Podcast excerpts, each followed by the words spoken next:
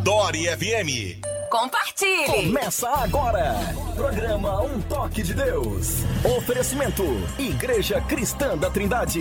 Endereço: Avenida Fagundes Filho, número 55, ao lado da estação do metrô São Judas. Um Toque de Deus. Apresentação: Pastor Paulo Romeiro. Em nome de Jesus de Nazaré nome que está acima de qualquer outro nome. Começamos mais um programa, Um Toque de Deus. É sempre um privilégio poder chegar até você é, para trazer a palavra de Deus a todos vocês de todas as denominações e aqueles que também não têm uma denominação. Eu quero aqui mandar um abraço para aqueles que nos ouvem na portaria dos prédios, daqueles que estão agora fazendo Uber, o táxi, é, de muitas pessoas que estão agora na cozinha de suas casas, do seu apartamento, também preparando o almoço. Que a programação seja de bênção, sirva de crescimento, de edificação para todos e de salvação também, principalmente de salvação para os perdidos. Então é uma grande alegria estarmos aqui para realizarmos este programa. Ah, comigo hoje no estúdio, pessoas muito queridas. Eu agradeço a Deus pela presença do Renato é, na, no, na, nossa, na nossa engenharia do som e também pelo Wagner Drig, pelo pastor André Henrique e pelo meu filho Adriel, Adriel Romeiro, Adriel de Túlio Romeiro. Né? E vamos então é, começar ouvindo os cumprimentos de cada um. Vamos começar com o Wagner. Tudo bem, Wagner? Tudo bem, pastor Paulo, pastor André, Adriel, Renato. Louvado seja Deus por mais um dia ao qual o Senhor nos permite estarmos aqui no, realizando o programa Um Toque de Deus. É graça misericórdia do Senhor, podemos estar reunidos. Eu louvo a Deus por esse momento, sempre quando podemos falar das benevolências, da misericórdia, da graça de Deus para os nossos ouvintes. É, quero mandar um beijo hoje especial para minha esposa, para minhas filhas, Giovana, Ana Luísa Amém, pastor? Amém, Wagner. Muito obrigado. E vamos agora aos cumprimentos também do pastor André Henrique. Tudo bem? Tudo Fala, bem, jovem pastor? pastor? Glória a Deus, bem. Um bom dia a todos aqui na mesa e um bom dia a todos os nossos queridos ouvintes. Que Deus possa abençoá-los nesta manhã tão linda, maravilhosa, né? E eu quero deixar aqui alguns abraços em especial, em especial para os meus pais que já estão na audiência, o irmão Silvio, a irmã Edna, toda a equipe lá da Ribeirolândia, o pessoal lá de Itaquera, um grande beijo. A irmã Luciana, a irmã Fátima e o irmão Marcelo, uma grande bênção lá em Osasco. Também quero deixar um beijo para eles, um beijo para o Manuel, que é seu cunhado, para também a Janice, que está a esposa do Manuel, né, o Wagner, a irmã Maria do Socorro, enfim, toda a equipe ali de, da ICT de Osasco, até meus irmãos queridos, Manuel Gislaine, Simone, enfim, são tantos nomes, ali o irmão Benedito. Esse Wagner é gente boa, eu, Gente boa. Esse Wagner é gente boa. Se eu for falar o nome de todo mundo, eu vou ficar duas horas aqui. Mas um grande beijo para o pessoal lá de Osasco. Que Deus abençoe a cada um de nós e nos ajude a fazermos um bom programa para a glória do nome dele. Amém. Muito obrigado, André. Vou ouvir os cumprimentos também do Adriel. Tudo bem, jovem? Tudo bem, sim. Um bom dia para todos que estão aqui no estúdio, bom dia para todos os que estão nos ouvindo também. É muito bom, mais uma vez, estar aqui para ouvir e também para falar a respeito do amor de Jesus. Em especial, quero mandar um abraço e um beijo para minha mãe, Simone, que está nos ouvindo neste momento. E eu te amo muito, mãe. Beijão. Eu também te amo muito, minha querida, minha esposa. Deus te abençoe em nome de Jesus. Estou muito feliz que o programa hoje passa a ser ouvido no mundo inteiro. Né? E eu fico muito feliz com isso. Nosso WhatsApp pra, eh, fica mais fácil para você entrar em contato conosco. É o 97402 1961. Vou repetir o, o nosso WhatsApp. É 97402 1961. Eu peço por gentileza que quando você entrar em contato, é, nos dar o seu nome e a cidade de onde você está entrando em contato conosco. É muito importante sabermos de onde você está ligando, de onde você está fazendo o seu contato, tá bem? Bom, é, daqui a pouco vamos ouvir uma mensagem da palavra de Deus que eu espero é, será de bênção na sua vida. Confio em Deus que Ele assim o faça para o nosso bem, para o nosso crescimento espiritual. No programa Um Toque de Deus, Momento da Palavra, com o pastor Paulo Romeiro. Momento da Palavra. Meus irmãos, eu convido para abrirmos a palavra de Deus. Eu vou começar com Mateus capítulo 4, versículos de, versículos de 23 a 25. Depois Mateus 5, versículo 1 e 2. Jesus foi por toda a Galileia, ensinando nas sinagogas deles, pregando as boas novas do reino e curando todas as enfermidades e doenças entre o povo. Notícias sobre ele se espalharam por toda a Síria, e o povo lhe trouxe todos que estavam padecendo vários males e tormentos, endemoninhados, epiléticos e paralíticos, e ele os curou. Grandes multidões o seguiam, vindas da Galiléia, Decápolis. O termo Decápolis significa dez cidades. Então, isso aí, Deca, né, é de dez. Então, eram dez cidades, conglomerado, que, se, que era, conhecido como, é, como, é, era conhecido como Decápolis. Jerusalém, Judéia e da região do outro lado do Jordão. É, três coisas ressal, é, salto aqui se destacam neste versículo. Nós vamos ver o ministério tríplice de Jesus. Ele ensinava, ele pregava e ele curava. Então Jesus veio para pregar, ele veio para ele veio para ensinar, pregar e curar. E é muito interessante que Mateus coloca ensinar em primeiro lugar e coloca curar lá depois. Talvez para dar ênfase no ensino de Jesus. Isso é o mais importante. Os milagres são bem-vindos e nós cremos em milagres e queremos milagres. Mas milagre não salva. Aliás, o único milagre que salva é o milagre da conversão. É. Às vezes, curar alguém e tudo isso pode não levar a pessoa a, a, a salvação em Cristo. Porque nem todas as pessoas que Jesus curou, a gente pode afirmar que elas foram salvas. É, não tem como afirmar isso. Então Jesus ensinava, e eu quero hoje de manhã é, que nós olhemos para Cristo como aquele que ensina, é, aquele que ensina, como mestre, como professor. Em Mateus capítulo 5, versículo 1 e 2 diz: Aí você pode abrir que está pertinho, né? Está logo depois do 4. Vendo as multidões, Jesus subiu ao monte e se assentou. Seus discípulos aproximaram-se dele e, abrindo a sua boca, os ensinava, né? os ensinava. E é muito interessante, a palavra boca, aqui no grego, é estoma, de onde nós temos a palavra estômago. Tem tudo a ver com o estômago, com a gastronomia. Né? E é interessante também, eu creio que nós podemos deduzir aqui, que isso dá a entender que o ensino de Jesus, ele vinha lá do íntimo, ele vinha lá de dentro, ele vinha lá do interior. Não era da boca para fora. Aliás, uma prática que Jesus condenava: esse povo me honra com os lábios, mas o seu coração está longe de mim.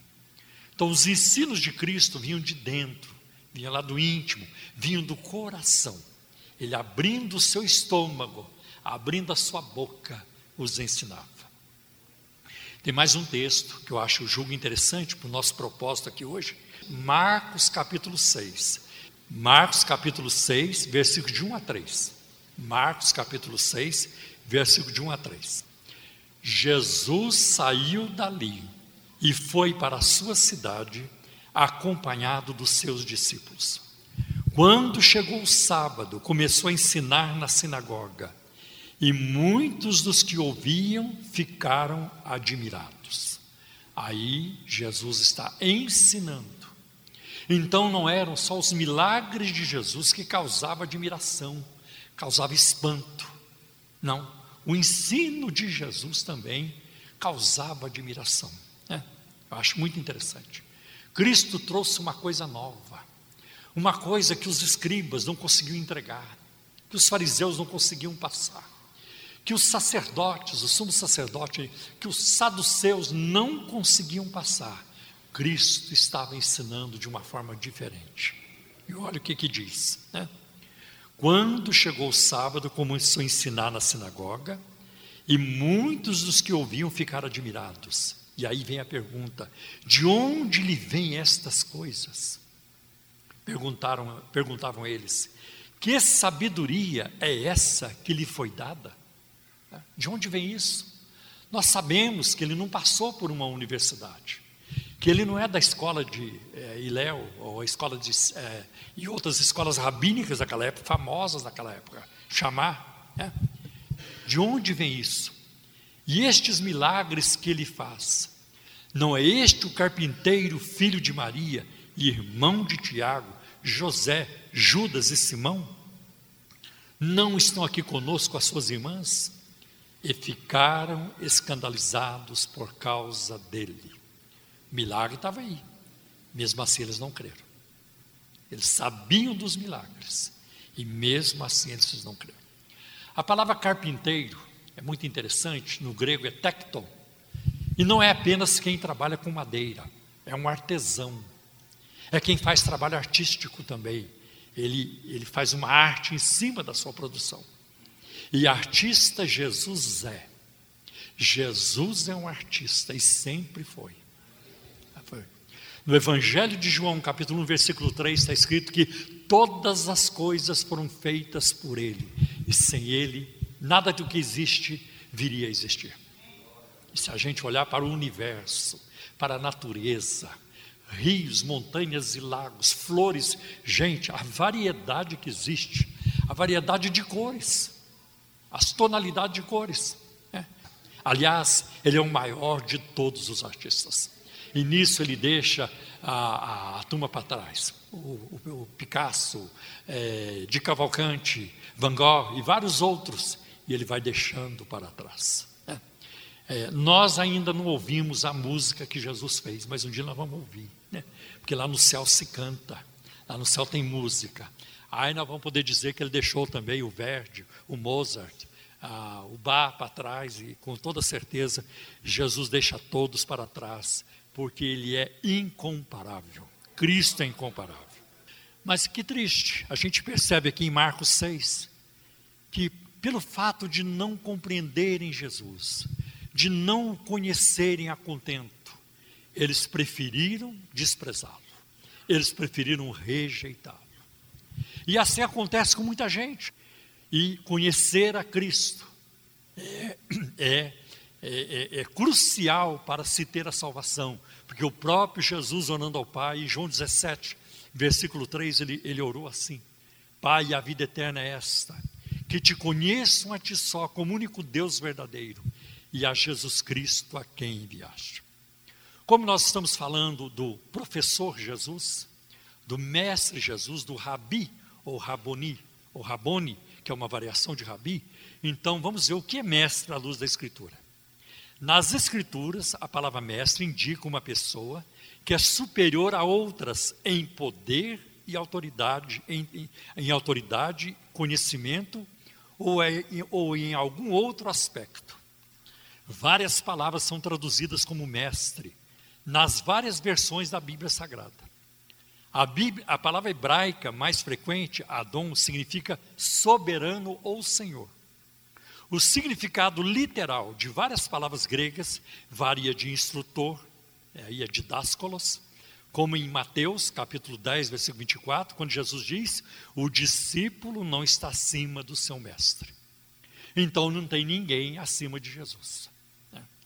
E até a palavra déspota, que aparece em 1 Pedro 2,18, também é usada. Despotes. Né? E aparece também ali. Há uma palavra hebraica, é, rabi, que significa meu mestre, meu superior ou meu professor, como a, aparece em João capítulo 4 e no versículo 31. Outra palavra grega para mestre é kunos, que, é, kinos, que geralmente foi traduzida como Senhor ao longo de todo o Novo Testamento, e significa supremo, supremo em autoridade. No sentido mais elevado, o título se aplica apenas ao Senhor Jesus. Ainda apenas ao Senhor. Ainda existem outras palavras gregas e hebraicas com diferentes aspectos de significado que foram traduzidas como mestre. Agora, Jesus tinha uma vida muito ligada à sinagoga. E quando a gente pega o livro de Atos e as, as cartas de Paulo, vocês vão ver que os apóstolos, os discípulos estavam continuamente na sinagoga para pregar o evangelho. Então eu vou dar uma ligeira informação para vocês aqui sobre a sinagoga. No grego, o termo sinagoga significa simplesmente lugar de assembleia, lugar de reunião. Embora esse nome tenha se tornado a expressão técnica para uma instituição muito importante no judaísmo. A tradição judaica afirma que a sinagoga é, pelo menos, tão antiga quanto a época de Esdras. Lembra do Esdras? Está um livro dele na Bíblia. E ele aparece, o escriba, ajudando, está lá com Neemias, na reconstrução é, de Jerusalém, dos muros e do templo. Né? É provável que o, a sinagoga tenha sido, tenha, a, é provável que a, a sinagoga tenha crescido a partir de duas situações. Primeiro, o exílio na Babilônia, quando podemos é, deduzir que os judeus reuniam-se para orar e para se fortalecer mutuamente na devoção à religião de seus pais. O Salmo 137 tem uma informação sobre isso. Junto dos rios da Babilônia, nos sentamos e choramos e nos lembramos de Sião. O povo se ajuntou ali. Ou, e tem também a ênfase colocada por Esdras na lei na época da restauração. Um possível indício para a origem da sinagoga na Babilônia pode ser encontrado em Ezequiel capítulo 14, versículo 1, quando ele escreveu assim: E vieram a mim alguns homens dos anciãos de Israel e assentaram-se diante de mim. E isso vai aparecer também em Ezequiel capítulo 20, versículo 1. Embora não exista nenhuma referência à sinagoga nos registros da restauração, toda a história do retorno à Palestina pressupõe o hábito de reunir o povo periodicamente em assembleias, é, como acontece em Neemias 8, versículo 2, ali, é, e eu reuni o povo, eu reuni a congregação o que podia muito bem ter sido uma alusão, uma referência à sinagoga que estava surgindo naquela época. Na verdade, a sinagoga tenta substituir o templo, porque o templo tinha sido destruído e aí se espalhou, né, aonde havia os judeus. Bom, falamos de Jesus como professor, como mestre, né? Ah, é, ele podia, Jesus foi um excelente mestre, porque ele podia ensinar sobre o Pai, ele conhecia o assunto, ele estava familiarizado com o assunto, e ele estava junto do Pai. Nunca alguém conheceu a Deus como Jesus conheceu. A gente deduz isso de João capítulo 1, versículo 1. No princípio era o Verbo, e o Verbo estava com Deus, e o Verbo era Deus. Cristo estava com Deus. E é muito interessante, aqui alguns já me ouviram falar isso, mas muitos não, que essa proposição que aparece aí, e no princípio era o verbo, o verbo estava com Deus, com no grego pros, de onde nós temos a palavra prosopon, que é face, o rosto. Isso significa que o verbo estava face a face com o Pai. Jesus e o Pai estavam juntos, face a face. Que coisa bonita, né? Muito interessante. E isto prova a Trindade. Ali tem pelo menos duas pessoas numa só substância. Que bênção a gente saber disso. Um outro texto muito importante que aparece no Evangelho de João, no capítulo 1, é no versículo 18, quando João escreveu: Ninguém jamais viu a Deus. Ah, ninguém jamais viu a Deus. Se você pegar a Bíblia corrigida, vai aparecer assim: o Filho unigênito que está no seio do Pai, este o fez conhecer. Mas não está assim no grego. No grego está assim: o Deus unigênito que está no seio do Pai, este o fez conhecer. E João, quando escreve, ele diz: Eu estou falando de Deus, estou falando de alguém divino. E isso ele é. Jesus não é apenas o Filho de Deus, mas ele é também Deus, o Filho. É muito importante. Então, o Deus unigênito que está no seio do Pai. A palavra seio significa, ela traduz intimidade. É como o rico e o Lázaro lá no Hades, em Lucas 16, quando o rico viu Lázaro no seio de Abraão. É ali Abraão como que representando a Deus, na intimidade de Deus. Então Cristo viveu é, é, na intimidade do Pai, lá na glória, antes de vir ao mundo, e ele nunca perdeu essa intimidade. Eu acho isso muito interessante. Uma outra coisa que eu acho muito é, interessante, nós vemos aqui, é, vamos ver em João capítulo 16, versículo 28, quando Jesus diz assim na última ceia para os discípulos: Eu saí do Pai. Ele não diz, eu saí do céu, né? eu saí é, é do paraíso, eu saí do Pai. Eu estava com o Pai, eu estava no Pai. Eu saí dele e vi ao mundo. E aí ele diz: outra vez eu vou deixar o mundo e vou voltar para o Pai. Que bênção que Jesus não desistiu do Pai. Não, não preciso voltar para o Pai, vou voltar para outro lugar. Vou fazer outra coisa na vida. Vou para um outro, uma outra galáxia, um outro planeta, não. Eu volto para o Pai. Porque não tem como, como você dividir, não tem como separar. Né? Um só Deus em três pessoas. Então, eu, é, Jesus podia como nenhum outro professor, ensinar sobre o céu, porque ninguém conhece o céu como ele conhece. Por que, que Jesus falou do inferno? Porque ele conhecia. Jesus, sem nunca ter entrado no inferno, nunca ter ido lá, ele conhece o inferno melhor do que o próprio Satanás. Pode ter certeza disso. Porque ninguém conhece alguma coisa mais do que ele. Ninguém. Cristo nunca pecou, mas ninguém pode ensinar e saber mais sobre o pecado do que Jesus. Em tudo, ele sabe mais do que todos. Em tudo. Cristo é único. Cristo é Senhor. Cristo é onisciente. Ele é onipotente. Ele é onipresente. Aleluia. Claro que no seu esvaziamento, quando ele vem, ele se esvazia da sua glória. Mas quem é rei nunca perde a majestade. E a Bíblia diz que Ele é o Rei eterno, imortal, invisível. Ah, que bênção a gente saber isso do Senhor Jesus. Então Ele podia ensinar sobre o Pai. Né? É, a gente, em, João capítulo 6, versículo 38, ele diz: Pois eu desci do céu, não para fazer a minha vontade, mas para fazer a vontade daquele que me enviou.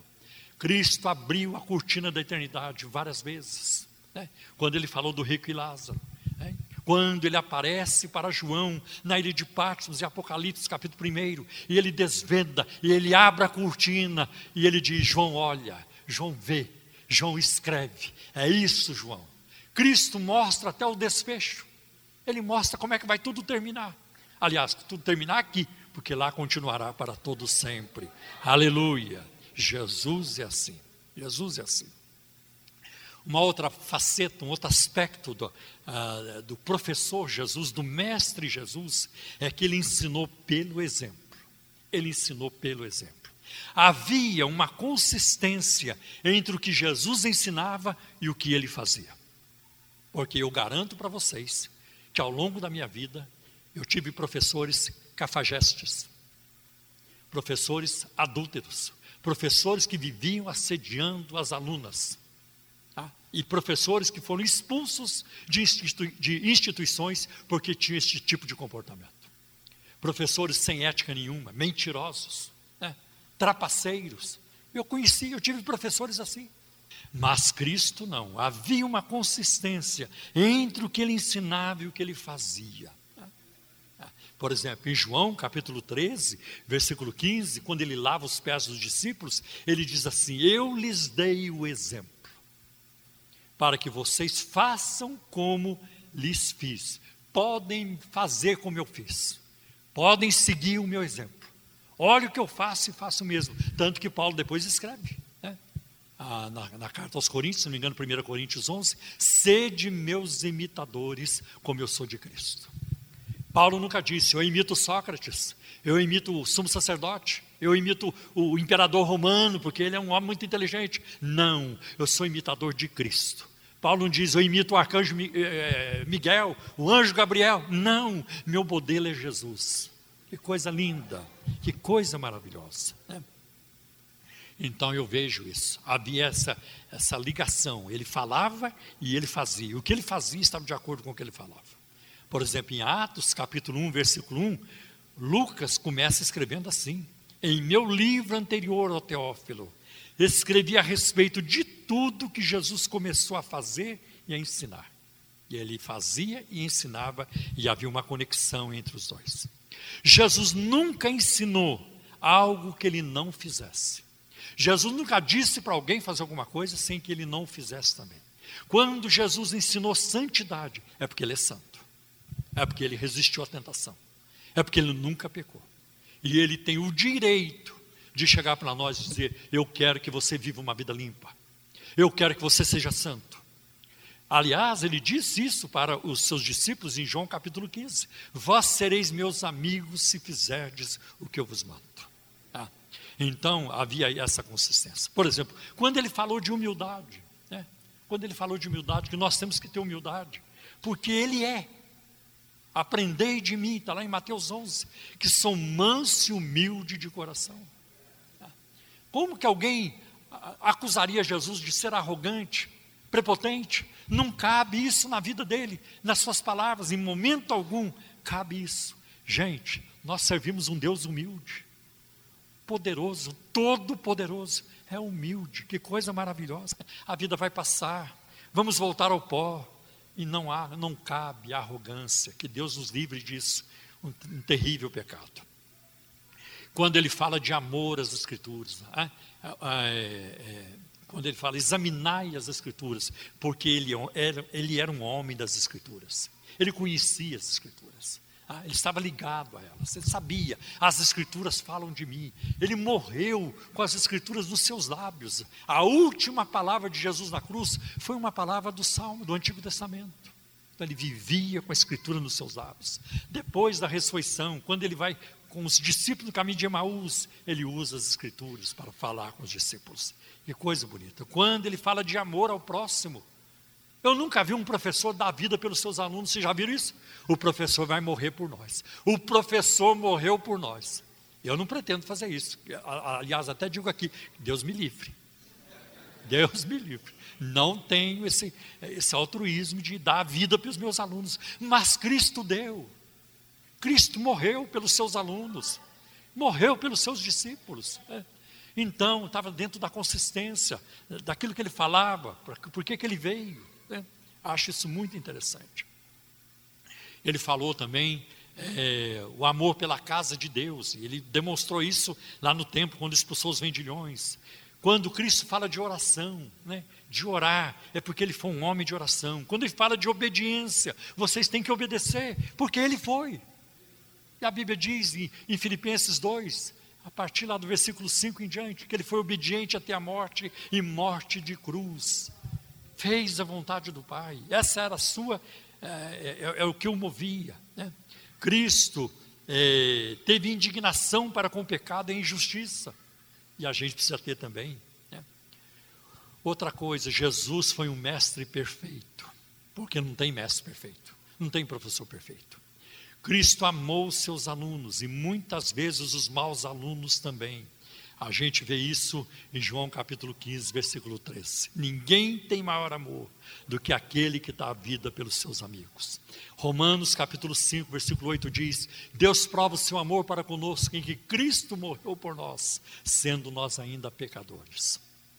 E a Escritura fala da compaixão desse mestre, deste professor em Mateus capítulo 9, versículo de 35 a 38. E percorria Jesus todas as cidades e aldeias, ensinando nas sinagogas deles, pregando o evangelho e curando todas as pessoas. E vendo a multidão, teve compaixão. Quer dizer, compaixão é sofrer junto. Sofreu junto com aquela multidão, porque viviam abandonados, né? sem, como ovelhas sem pastor. E ali lhe pede oração. Né? Orem para que o Senhor, a seara é grande, orem para que o Senhor da seara da, envie trabalhadores, obreiros para a sua seara. Tá? Talvez a, a, única vez que Jesus tenha pedido oração foi quando ele viu a multidão perdida. Né? Outra coisa muito interessante é que Jesus ensinava com autoridade. Ele tinha autoridade para ensinar. E é muito interessante o que está no sermão, em Mateus capítulo 7, versículo 28 e 29, já no fim do Sermão do Monte. É. E diz assim: quando Jesus acabou de dizer essas coisas, as multidões estavam maravilhadas com o seu ensino. Por quê? Porque ele as ensinava como quem tem autoridade e não como os mestres da lei. Porque os mestres da lei, a turma não gostava deles. Eles eram arrogantes, orgulhosos, ah, é, legalistas, colocavam um fardo pesado sobre as pessoas. Ah, e eles não se contentavam com a lei de Moisés e criavam mais lei ainda, mais leis ainda. Ah, por exemplo, a mulher, de acordo com os fariseus, só me lembro dessa agora, mas tem muitas, não podia olhar no espelho no dia de sábado. Os fariseus é, proibiam mulher, as mulheres de olhar no espelho no dia de sábado, mas isso não está na lei de Moisés, mas está na nossa, mas está tá no nosso código aqui, está no nosso regimento interno aqui. Mas por quê? Porque a mulher vai olhar no espelho e ela, se ela vê um fio de cabelo branco na cabeça, ela vai tentar puxar e ela está lá fazendo uma colheita e é perigoso e é proibido colher no sábado. Pode um negócio desse? Como é que pode um negócio desse? Assim, então Jesus tinha autoridade. Olha o que está em Marcos capítulo 1, versículos 21 e 22. Eles foram para Cafarnaum e assim que chegou o sábado, Jesus entrou na sinagoga e começou a ensinar. Todos ficaram maravilhados com o seu ensino, porque eles ensinavam como alguém que tem autoridade e não como os mestres da lei. Havia um peso na sua voz? Havia uma autoridade, havia, havia um, um poder na, na sua voz que eletrizava a multidão. Outra coisa interessante sobre Jesus é que ele conhecia os corações dos seus discípulos. Gente, eu dou aula. Agora, nesse semestre, estou dando aula para, eh, se não me engano, é, 10 ou 11 turmas. Né? Eu tenho turmas com 70 alunos, outra com 65. Né? É muita gente. E eu não conheço o coração dos meus alunos. Nunca conheci. Eu, eu, com o passar da, da semana, do, do, dos meses do semestre, eu vou conhecendo a índole de um e outro, mas eu não tenho como conhecer. Ah, Jesus conhecia. Jesus conhecia. Olha o que diz em João capítulo 2, versículo 24 e 25. Jesus não confiava neles. Aí está falando dos fariseus, porque a todos conhecia. E não necessitava de que alguém testificasse do homem, porque ele bem sabia o que havia no homem. Cristo conhece o íntimo. Nós estamos desnudados. Nós estamos nus diante de Deus. Não há nada que a gente possa esconder, nem do passado, nem do presente, na nossa mente, no nosso interior, no nosso futuro. Tudo está diante de Deus. Ah, então Cristo sabe tudo. Ele conhecia o íntimo. E ele não conhecia o íntimo só dos discípulos, ele conhecia o íntimo das outras pessoas também. Né? Muitas vezes deu sinal disso. E Jesus sabendo que estava nos seus corações. Como é que pode? Eu não sei. Eu sou tentar uh, falar aqui agora o que está no seu coração, eu vou tentar adivinhar, mas aí não dá certo. Né? Veja os métodos que Jesus usou para ensinar. Interessante, Jesus elogiava e afirmava as pessoas. Ele elogiava também, porque não pode ensinar só dando bronca, só corrigindo, só exortando. A pessoa desanima. Tem pai, tem mãe que quando fala com os filhos é só para dar bronca. Né? Evangelho, eu conheci o verdadeiro pai, né? o verdadeiro pai que me ama, que nunca deixará de me amar, nunca vai deixar de amar você também. Isso, isso aí a gente supera com a graça de Deus, com a, a obra, com o trabalho do Espírito Santo na nossa vida. Né? Não tem que viver preso lá no passado, pelo contrário, né? no fim da vida eu, eu evangelizei meu pai, ele aceitou Jesus comigo e a história terminou bem e glória a Deus. Né? Então, o método, Jesus ele elogiava, ele elogiou a fé do centurião ao curar o seu servo, lá em Mateus 8, versículo 10, e ele disse assim: quando ele disse: Eu não sou digno, que o senhor entre na minha casa, mas basta dizer uma palavra e o meu servo vai ficar curado. E Jesus disse: Eu lhes digo que nem Israel encontrei tamanha fé. Elogiou o centurião. Olha o que, que ele diz daquela mulher Ciro-Fenícia, a mulher cananeia, em Mateus capítulo 15, versículo 28, quando ela foi procurar ajuda pela filha endemoninhada. Né? Aí Jesus vai Não, mulher, não é bom tirar o pão dos filhos, dar aos cachorrinhos. Ela, mas os cachorrinhos comem da migalha que cai da mesa. Aí Jesus diz: Ó oh, mulher, grande a tua fé. Que coisa. Ah, e ele diz assim: é, Que grande fé você tem, mulher. Que seja feito como você quer. Jesus a elogiou.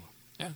E eu, eu, vejo também um momento muito interessante quando Jesus elogia Pedro, em Mateus 16, 17, quando Jesus diz: que, E vocês, o que, que vocês acham que eu sou? Ah, o senhor é o Cristo, filho do Deus vivo.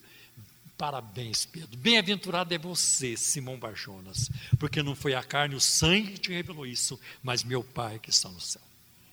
Um outro método que Jesus usava nos seus ensinos era, era contar histórias.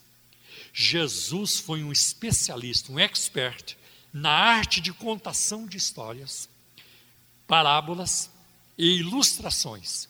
E ele usava ilustrações da natureza e da vida em geral. Tá? A palavra, o termo parábola é, é, é formado de dois termos gregos: para é, e belo. Belo é jogar, para é a proposição é, ao lado de. Então era como que jogar uma ilustração, uma historinha, ao lado de uma verdade para poder explicá-la.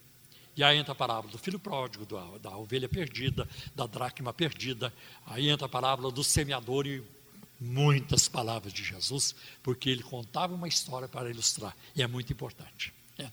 É, nós temos parábolas nos dias modernos. Né? Eu gosto muito da parábola da cigarra e da formiga, que eu já contei aqui uma vez. Né? Ali tem lições para nós. O leão, desculpa, o lobo e o cordeiro também tem lições. Então, as ah, essas fábulas né? É, sempre têm uma lição de moral para nos passar. Mas as parábolas de Jesus não eram apenas lição de moral, eram palavras de vida eterna. Eram ensinos para a vida eterna. Eu acho isso muito interessante. Então Jesus usava a mulher varrendo a casa, né? é, lições da natureza, os pardais, o lírio do campo e assim por diante. Então ele era um mestre, um especialista em usar isso. Um outro método que Jesus usava para ensinar era fazendo perguntas. A arte de fazer perguntas certas, é, como uma estratégia de ensino, foi considerada nos dias de Sócrates, lá na Grécia ano aí 470, 399 antes de Cristo. Era usada como a marca de um mestre importante. O próprio Sócrates fazia muita pergunta. E a, a gente vai ver é, que Jesus usou esse método também. Tem uma frase muito famosa do, do Sócrates que ele dizia assim: Uma coisa sei é que nada sei. Jesus nunca poderia ter dito isso. Jesus jamais diria isso. Uma coisa sei é que nada sei. Isso Jesus não poderia dizer. Graças a Deus. Aleluia.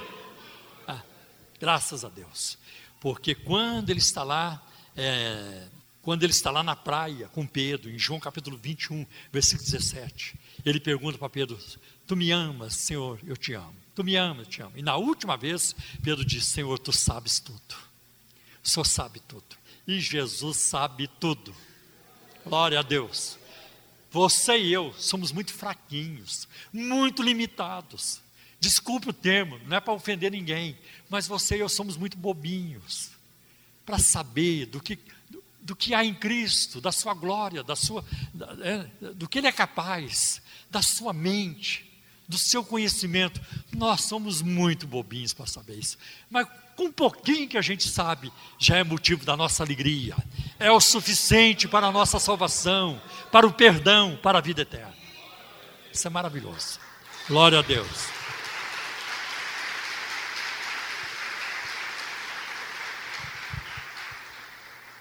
E Jesus usava perguntas. Em Mateus 16, versículo 13 e 15, ele diz: Quem diz os homens ser o filho do homem? E no 15 ele pergunta: E vocês, quem dizem que eu sou? Jesus usava perguntas. Né?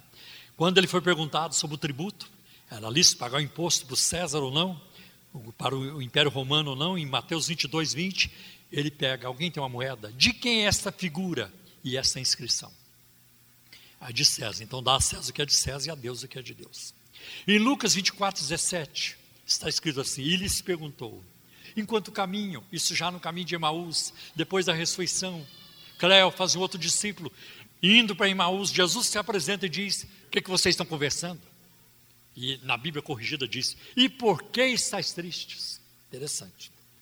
Outra coisa interessante que Jesus usava, ele usava recursos visuais. Por exemplo, em Marcos capítulo 9, versículo 36, ele tomou uma criança em seus braços para ensinar sobre humildade, porque os discípulos estavam discutindo entre eles quem era o maior, quem é o mais importante do grupo. Né? Aí Jesus, quando chegaram lá no lugar, Jesus ouviu, ficou sabendo da discussão e pegou uma criança, colocou no meio, pegou essa criança no braço para dizer para eles que não é por aí se a gente não se tornar como criança, a gente não entra no reino de Deus. Lição de humildade. Em João capítulo 8, lembra da mulher pecadora, a mulher adúltera? Tem dois versículos nesse capítulo, o 6 e o 8, que parece indicar que Jesus usou um recurso gráfico. Isto é, ele usou texto ou uma pintura ou uma gravura, porque a Bíblia diz que ele abaixou-se e começou a escrever no chão. Então, não sabemos se ele escreveu palavras, se foram letras do, do aramaico, do hebraico ou do grego, e não sabemos se ele fez um desenho, se ele fez uma, uma gravura, uma figura, mas ele fez alguma coisa. Ele fez alguma coisa. Então, ele usou também de recurso gráfico. Jesus ensinava sentado. Em Lucas 4,20 aparece. Ou andando. Em Lucas 24,15, como acabei de citar aqui, o caminho de Emmaus. Aonde Jesus gostava de, de ensinar? Em todas as partes. Jesus ensinava nas casas, nas sinagogas, nos montes, por isso nós temos o sermão do monte, na praia e às vezes de dentro de um barco no mar. Então Jesus não tinha tempo ruim. Ele ensinava em tudo quanto é lugar. E para encerrarmos a nossa reflexão hoje sobre Jesus, o nosso mestre, eu quero dizer para vocês que Jesus ensinou para a eternidade. Alguém pode fazer um curso com um professor e aquele curso não tem valor. Perdi meu tempo. Pensei que fosse uma coisa, era outra. Já, já aconteceu isso com vocês? Já aconteceu. E acontece. Ah, e a gente nunca mais lembrar daquilo. Mas não dá para descartar aquilo que Jesus ensina. Porque Jesus ensina para a eternidade. Porque as palavras de Cristo são mais importantes do que o pão que comemos, do que o ar que respiramos. Ah, é mais importante que a saúde, que a família, é mais importante do que a nossa própria vida. As palavras de Cristo são mais importantes do que tudo isso. Seus ensinos não morreram com ele. Ele reuniu os seus apóstolos, ensinou-os e deu-lhes a tarefa de ensinar outros. Este ensino não pode parar, porque é um ensino que salva, que traz vida, que traz perdão, vida eterna. Veja o que ele diz em Mateus capítulo 28, versículos 19 e 20. Portanto, esse texto é chamado de a grande comissão. Portanto, vão e façam discípulos de todas as nações, batizando-os em nome do Pai e do Filho e do Espírito Santo, ensinando-os a obedecer tudo o que eu lhes ordenei. Não é o que eu sugeri, é o que eu ordenei. Meus ensinos é uma ordem. Porque sem eles vocês não vão viver. Ah, tem coisa que você vive. E eu levo a sério, eu tenho que levar a sério. E quanto mais eu envelheço na fé evangélica, quanto mais eu envelheço conhecendo a Bíblia, lendo a Bíblia, mais eu me apego. Gente, isso aqui é muito sério. Isso aqui é a minha vida, isso aqui é a minha vida eterna. Isso aqui é a garantia da minha aposentadoria eterna. É, isso, a aposentadoria eterna, não é essa do INSS, não. Não é essa do Paulo Guedes, não. É a, é a nossa do professor Jesus. Né? A nossa aposentadoria eterna. Né? Ensinando-os a obedecer a tudo que lhes ordenei. E eu estou. Né? Algumas versões diz, e eu estarei. Mas tem uma versão que diz, eu estou com vocês até o fim dos séculos, até o fim dos tempos. Que coisa tremenda, né? que coisa tremenda. E eu não tenho que fazer prova de vida para Jesus. Eu tenho que ir a algum lugar provar que eu estou vivo. Jesus já sabe, já conhece. Glória a Deus. E eu quero terminar citando Mateus 24, 35. O céu e a terra passarão, mas as minhas palavras jamais passarão. Glória a Deus. Glória a Deus. Glória a Jesus.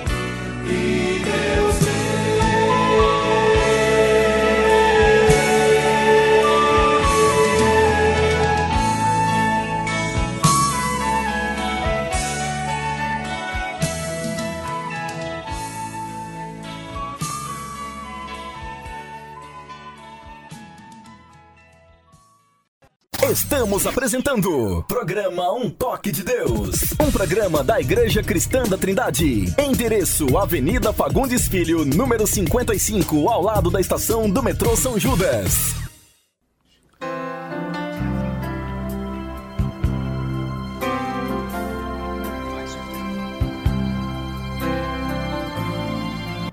Glória a Deus, estamos aqui e neste momento eu quero agradecer a todos vocês que têm nos ajudado a manter o programa no ar.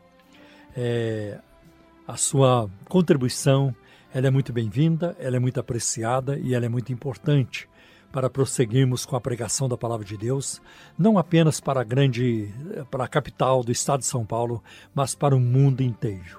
Como é bom saber que o programa pode ser ouvido em todos os continentes do mundo. Isso é maravilhoso. E também ah, quero agradecer a todos vocês que nos ajudado. E se você ainda não é nosso parceiro de ministério, junte-se a nós. Se você se identifica com a linha do programa Um Toque de Deus e percebe que ela é uma bênção na sua vida e na vida de outros, né? Então, é, junte-se a nós. Seja nosso parceiro de ministério. A sua contribuição é muito bem-vinda. E a eternidade, com certeza, revelará o fruto do nosso trabalho. Glória a Deus. Eu vou pedir agora para o Wagner passar para vocês os números das contas bancárias que a igreja tem ah, no Banco Bradesco, no Banco Itaú e também na Caixa Econômica Federal. Wagner, com você, por favor. Muito bem, querido pastor, queridos ouvintes. Louvado seja o nome do Senhor. Então vamos aqui para nossas informações bancárias.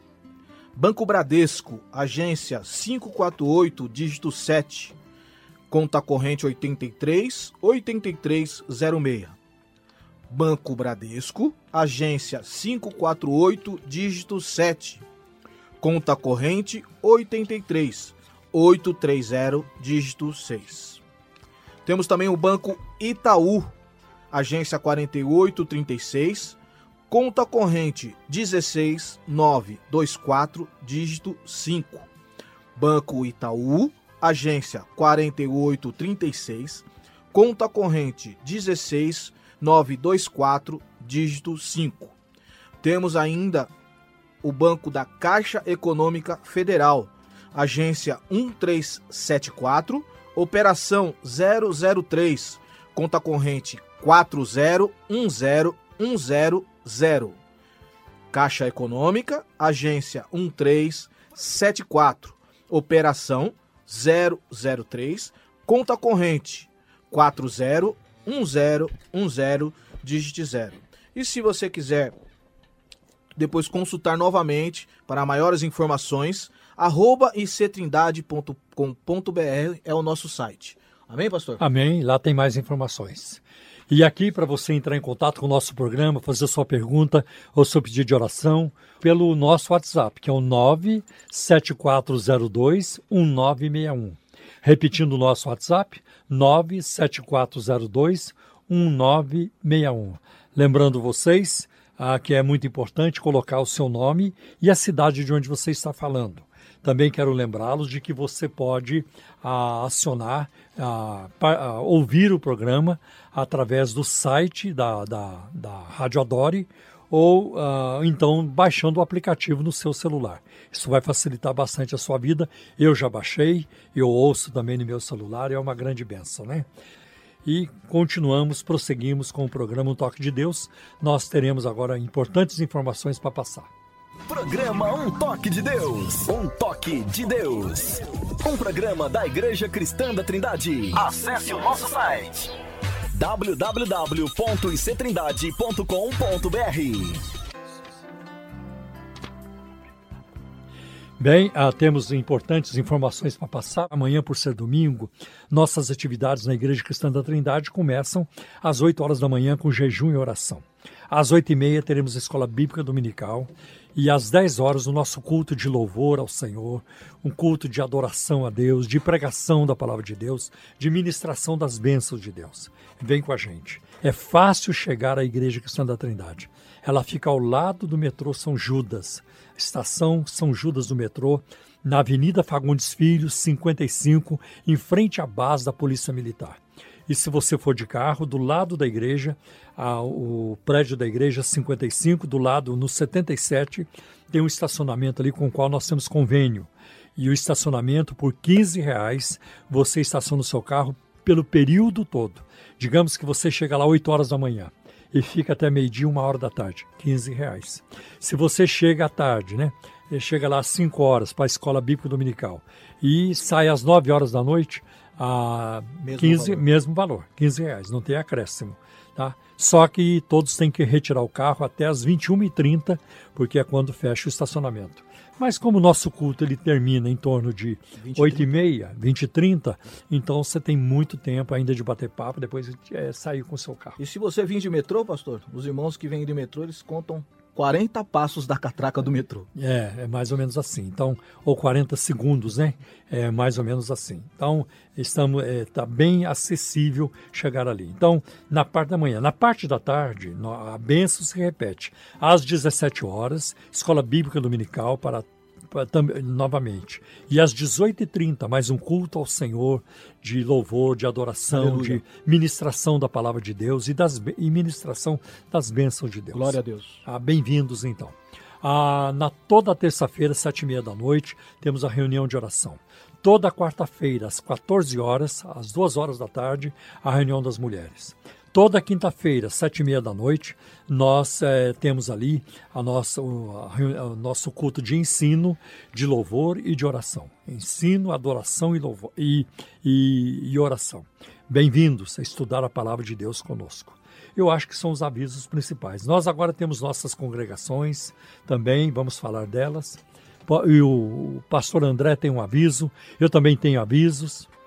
Estamos apresentando programa Um Toque de Deus, um programa da Igreja Cristã da Trindade. Endereço: Avenida Fagundes Filho, número 55, ao lado da estação do metrô São Judas. Programa Um Toque de Deus, um toque de Deus. Um programa da Igreja Cristã da Trindade. Acesse o nosso site www.ictrindade.com.br Programa Um Toque de Deus. Um Toque de Deus. Um programa da Igreja Cristã da Trindade. Acesse o nosso site www.ictrindade.com.br Estamos apresentando Programa Um Toque de Deus, um programa da Igreja Cristã da Trindade. Endereço: Avenida Fagundes Filho, número 55, ao lado da estação do metrô São Judas.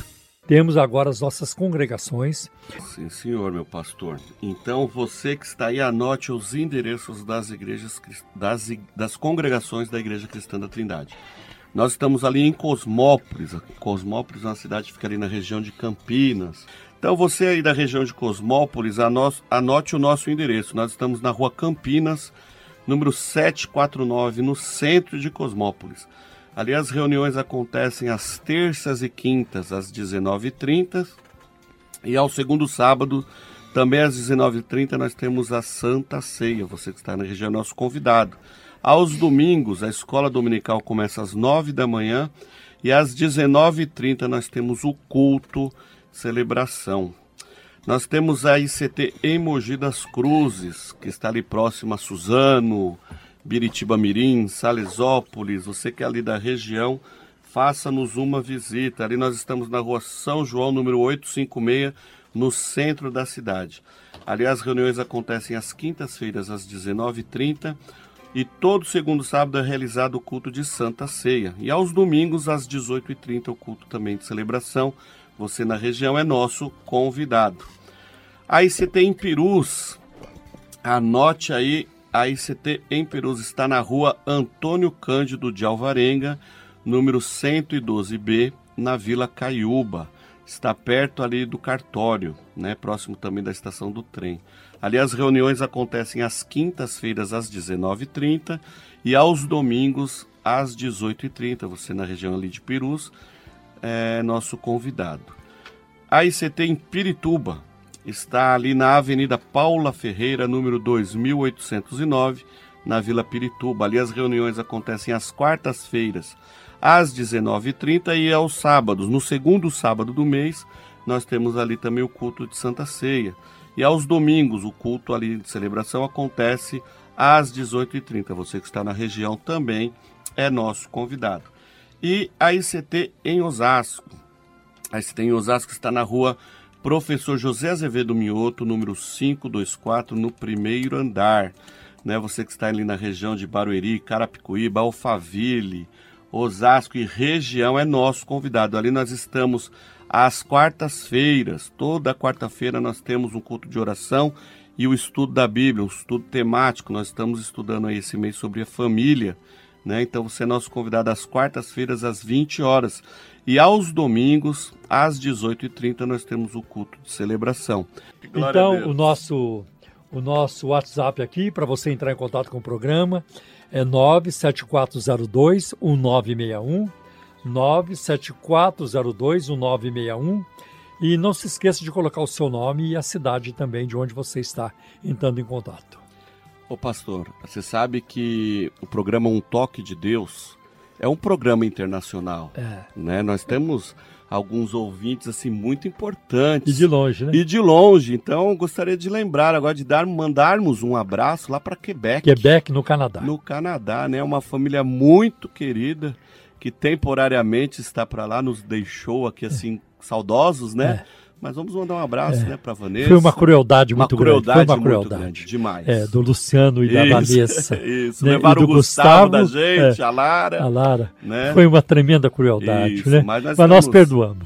Eu também quero deixar o aviso a respeito do 16º Retiro Congresso das Mulheres. Ele acontecerá entre os dias 18 a 20 de setembro em Jarinu.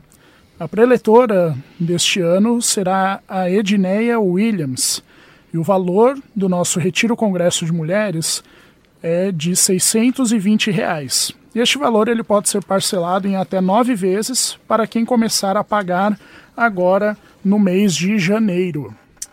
Louvado seja Deus. E também temos aqui o aviso sobre o Congresso dos Homens. É o nosso segundo congresso que irá estar, estará acontecendo é, do dia 13 ao dia 15 de novembro. Será próximo ali em Atibaia, no hotel chamado Fazenda Vista Linda. Fica ali próximo ao município de Vargem.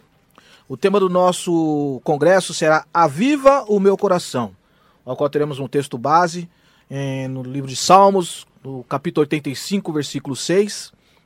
O nosso preletor será o pastor Ricardo Bitum. De novo, conseguimos o pastor Ricardo Bitum, e eu, porque foi uma grande bênção e eu creio que será uma benção maior ainda. Na verdade, nós nos surpreendemos com o Congresso. Eu não esperava que a benção fosse tão grande, mas eu creio que numa benção maior ainda, da presença de Deus, da, é, do conteúdo da, do ensino, da palavra, da pregação, da comunhão, do que nós vivemos ali, foi uma renovação para nós. Nós tivemos ali um equilíbrio, né, pastor? Foi, do avivamento é. junto com a teologia foi, equilibrada. Foi o Espírito e a palavra. Exatamente. É, uma benção.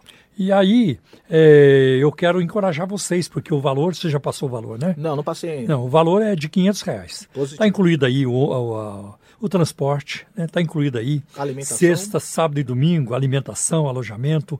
É um hotel, você não precisa levar, é, você não precisa levar roupa de cama nem toalha. É uma benção, tá? E é perto aqui, um pouquinho depois de Atibaia, né? Positivo, na Vargem. É, em Vargem. É pouquinho, pouquinho depois. Nós fizemos lá no ano passado, gostamos do local, vamos voltar para ele. E eu creio que eh, logo a gente não vai mais poder ficar lá, porque o grupo vai, vai crescer mas por enquanto nós podemos ficar ali. E lembrando aos irmãos, pastor, é 500 reais divididos em 10 Divide vezes. Divide até o, até o fim do vezes. ano. Né? Pode dividir até outubro ou novembro, alguma coisa assim, né? Então, como também o Congresso das Mulheres, já foi falado, né? Pode dividir também o pagamento, né? Ah, então, eu, tanto das mulheres como dos homens, um, o das mulheres em setembro, é, é de sexta a domingo, e o nosso também será de sexta a domingo. Então nós saímos geralmente na sexta-noite. Amém. É. E voltamos e encerra o congresso Louvado no domingo com o um almoço. E aí a gente faz o encerramento é, geral na nossa igreja cristã da Trindade, Aleluia. com os preletores, com o preletor e a preletora das mulheres também, Glória respectivamente.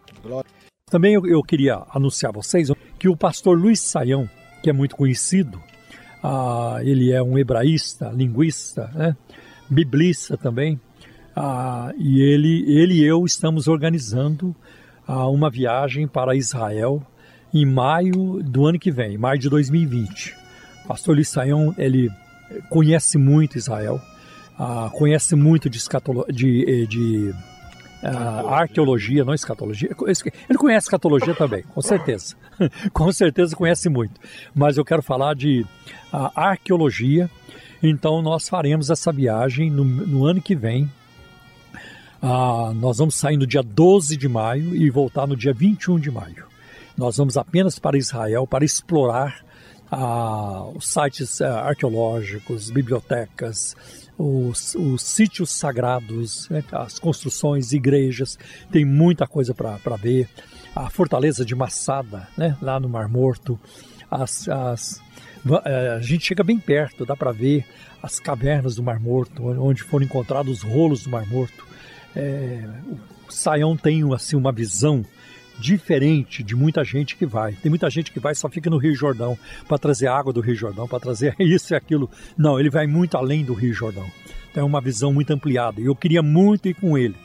Então nós organizamos, a, nós organizamos o grupo a, uma, uma turma da, da Igreja Cristã da Trindade está indo. E se você quiser se juntar a nós, muito bem-vindo, porque será uma viagem de, de, de muito crescimento espiritual, de grande visão espiritual. Aliás, o Saião deu uma palestra recentemente para nós lá na igreja. Estava, estávamos com a casa lotada e ele falou sobre Israel. Impressionante, né? O Saião é uma enciclopédia. Sim. É uma enciclopédia, impressionante. Então, eu falei, eu, eu, já há anos eu pensava nisso. Um dia, eu já fui a Israel, eu já fui. Mas falei, eu quero ir um dia com o Luiz Saião. E agora Deus está preparando, já preparou para a gente o ano que vem. Então, jure-se a nós, você vai aprender como nunca, nunca aprendeu na sua vida, tá bem? Eu estou em grande expectativa.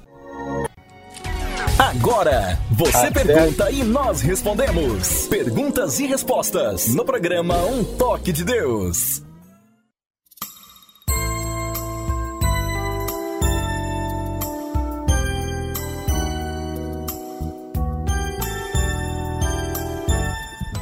Vamos então agora às perguntas, né? Nós recebemos ah, já perguntas e vamos passar a respondê-las. É... Vamos lá, o Kleber, da Igreja Pentecostal do Campo Limpo, pergunta o seguinte: uh, onde está na Bíblia o ministério dos levitas? Olha, o ministério dos levitas ele, ele é apresentado no livro de Êxodo. Já começa ali no final de Êxodo, a Moisés começa a dar instruções, primeiro sobre a construção do tabernáculo, a, a mobília do tabernáculo. Depois Moisés fala das festas anuais, ou das festas, das comemorações. E depois ele começa a, também a, a organizar o sacerdócio. E de acordo com aquilo que Deus orientou, ele então separou a tribo de Levi. Eram doze tribos, mas somente a tribo de Levi exerceria o sacerdócio. E uma das funções do sacerdócio era, as funções mais importantes eram a oferecer sacrifícios pela manhã e pela tarde. O sacerdócio ele estava ali como intercessor entre o povo e Deus. Ele ouvia as queixas do povo, os pecados do povo e os confessava a Deus. Então é esse era o papel, eram os papéis principais do sacerdote. É ele também quem verificava quando uma pessoa já tinha ah, sido curada de lepra ou não, era levado ao sacerdote para ver se ele que decretava a cura ou não. Então, o sacerdócio levítico foi assim estabelecido, chamado Levítico, por quê? Porque é da tribo de Levi. Inclusive, o terceiro livro da Bíblia é chamado livro de Levíticos, por, porque trata justamente do sacerdócio. Isso, né? Os afazeres né, do, da tribo é. de Levi. Então, a, agora, e isso perdura durante todo o Antigo Testamento e até mesmo durante a, os dias em que Jesus viveu, viveu na Terra. Né? Cristo viu, ele falou dos sacerdotes, fizeram parte do seu discurso, da sua fala, conviveu com eles, repreendeu muitos deles. Né? Inclusive, no período dele haviam cerca de 25 mil 25 sacerdotes. mil né? sacerdotes na época Isso. de Cristo. Né? Aliás, a, a, o nascimento de João Batista foi foi anunciado primeiro para um sacerdote, para um sacerdote que era Zacarias. Né? O anjo Gabriel apareceu para ele primeiro. Né? Cristo foi apresentado no templo por um sacerdote. Né? Ah, foi circuncidado, eles também faziam a circuncisão. Então, Jesus conviveu com o sistema ah, sacerdotal levítico. Embora Jesus fosse da tribo de Judá, ele não poderia ter exercido um sacerdócio terreno, porque não era da tribo de Levi, então, Jesus conviveu com isso. E na época de Cristo, os sacrifícios levíticos estavam em toda estavam a todo vapor. Tanto que quando Jesus ele entra no templo, isso em João capítulo 2 e depois em textos paralelos, a, ele vira a mesa dos cambistas, solta os animais. Né? Ah, então havia ali, ah, os animais já estavam ali, é, prontos para o sacrifício. Então a informação que a gente tem é de que ah, havia uma balbúrdia, havia uma bagunça no templo, ah, o barulho dos animais, né? Ah, animais balindo, né? Ah, pombos e assim por diante, né?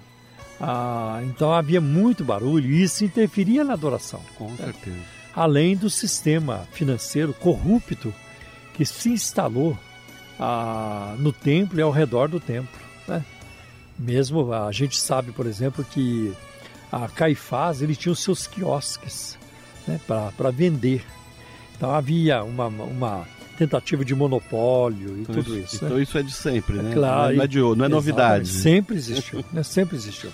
Então quando Jesus entra no templo, Jesus então se irrita, ele fica irado. Não vou nem dizer que ele ficou irritado, ele ficou irado. É uma ira divina ali contra essa essa falta de temor, essa irreverência. Ah, o foco mudou, você entendeu? O foco não era nem o Senhor. E outra, outra coisa que acontecia muito é que os animais que eram vendidos no templo para o sacrifício eram muito mais caros Sim. do que os animais que eram vendidos de fora absurdo, do templo. Havia, né? havia o ágio, né? Então a tendência era desqualificar os animais que eram comprados fora do templo. Né?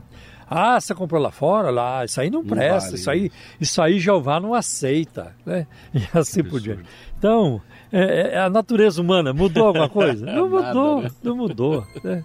Então acontecia tudo isso. Então Jesus se, ele se irritou com aquilo, né? ele se irou com aquilo e virou a mesa dos cambistas dizendo: ah, está escrito, a minha casa será chamada casa de oração para todos os povos. O que, é que Jesus fez ali? Ele nos defendeu. Ele defendeu. Olha, o serviço a Deus não é privilégio só de vocês. O serviço a Deus não é para ser executado só por vocês mas por todos os povos. A minha casa será chamada casa de oração por todos os povos. interessante é que ah, quando Jesus morre na cruz, e mesmo antes de morrer, é, é, muito interessante, ou são interessantes, as suas palavras na, na última ceia. Quando ele pega o cálice e apresenta o cálice, dizendo: Este cálice é a nova aliança no meu sangue. Uma nova aliança Agora é um tempo novo. Né? Agora é, um, é, uma nova era. Era aí no sentido de tempo, gente. Não é a nova era aí da, da, das heresias, não. Né? Então, é um novo tempo.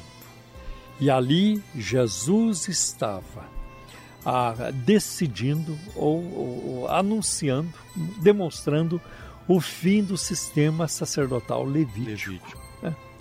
Porque Cristo é o nosso sumo sacerdote. Então, sangue de animais, de bodes, de ovelhas, de, de pombos, não podem tirar o pecado. Tá? Agora é o sangue do Cordeiro de Deus. Por isso que João apresenta o capítulo, capítulo 1. Né? Eis o Cordeiro de Deus que tira o pecado do mundo. Né? Então agora é Cristo Jesus. Agora Jesus, ele então, a Bíblia coloca, o coloca em Hebreus capítulo 7, que ele é sacerdote segundo a ordem de Melquisedeque. E Melquisedeque aparece no livro de Gênesis, quando Abraão é, é, ofereceu ou entregou a ele os seus, os seus dízimos, dízimos né? Né? rei de Salém.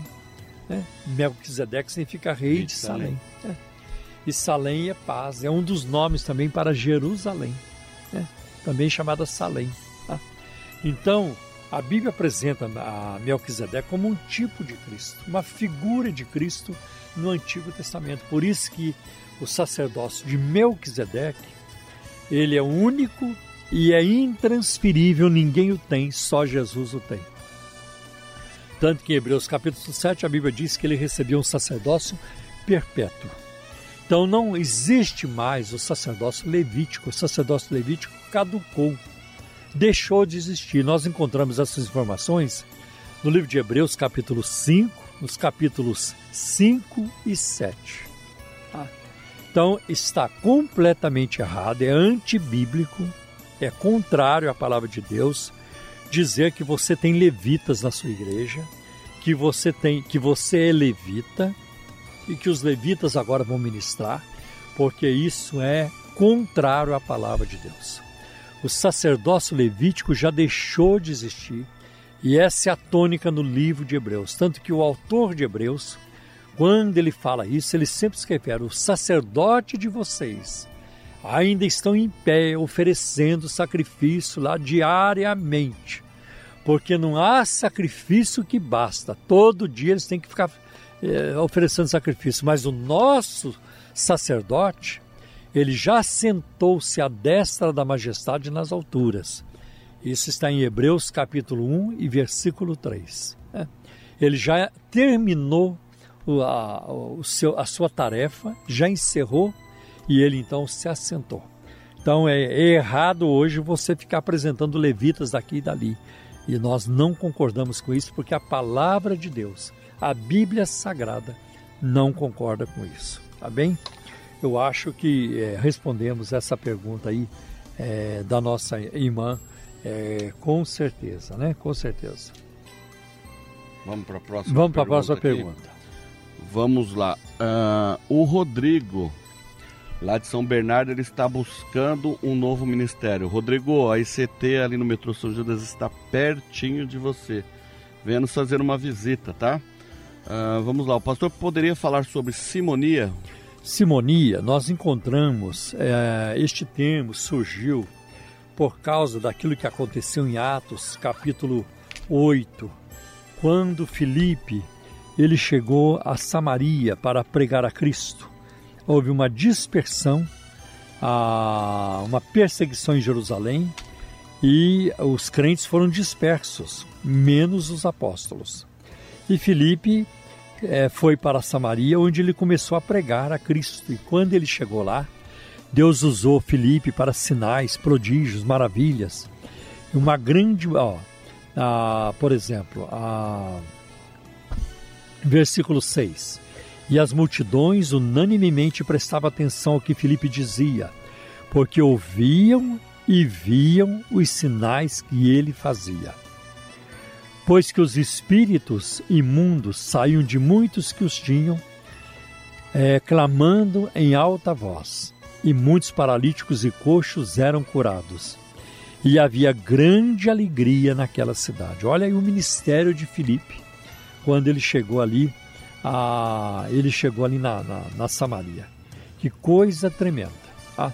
Agora, quando Pedro e João foram chamados lá para ajudar e para é, proceder com o batismo, aí ah, diz que eles receberam o Espírito Santo.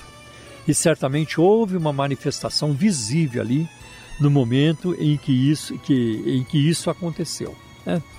Porque ah, nós vamos ver que a partir do versículo 13, e creu até o próprio Simão. Simão era um mágico, né? E sendo batizado, ficou de contínuo com Filipe, e vendo os sinais e as grandes maravilhas que se faziam, estava atônito. Os apóstolos, pois, que estavam em Jerusalém, ouvindo que Samaria recebera a palavra de Deus, enviaram para lá Pedro e João, os quais, tendo descido, oraram por eles para que recebesse o Espírito Santo porque sobre nenhum deles tinha ainda, tinha ainda descido, mas somente eram batizados em nome do Senhor Jesus.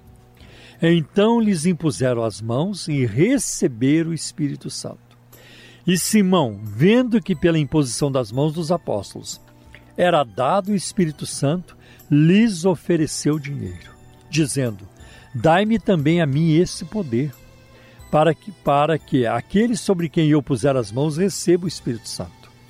Mas assim lhe disse Pedro, disse-lhe Pedro: O teu dinheiro seja contigo para perdição, pois cuidaste que cuidaste que o dom de Deus se alcança por dinheiro. Tu não tens parte nem sorte nessa palavra, porque o teu coração não é reto diante de Deus. Arrepende-te, pois dessa tua iniquidade, e ora a Deus, para que porventura te seja perdoado o pensamento do teu coração pois vejo que estás em fel de amargura e em laço de iniquidade. Respondendo, porém, Simão disse: Orai vós por mim ao Senhor, para que nada do que disseste venha sobre mim. Então a gente vê aqui essa tentativa de comprar o favor de Deus através de Simão. Por isso essa palavra passou, foi, foi cunhada esse termo simonia, por causa deste texto de Atos capítulo 8, que é tentar comprar o favor de Deus através de dinheiro. Aliás, grande parte do que move a igreja evangélica brasileira hoje é simonia, é venda de favor, é venda de bênçãos, é, é uma coisa assim vergonhosa, é, é uma coisa criminosa.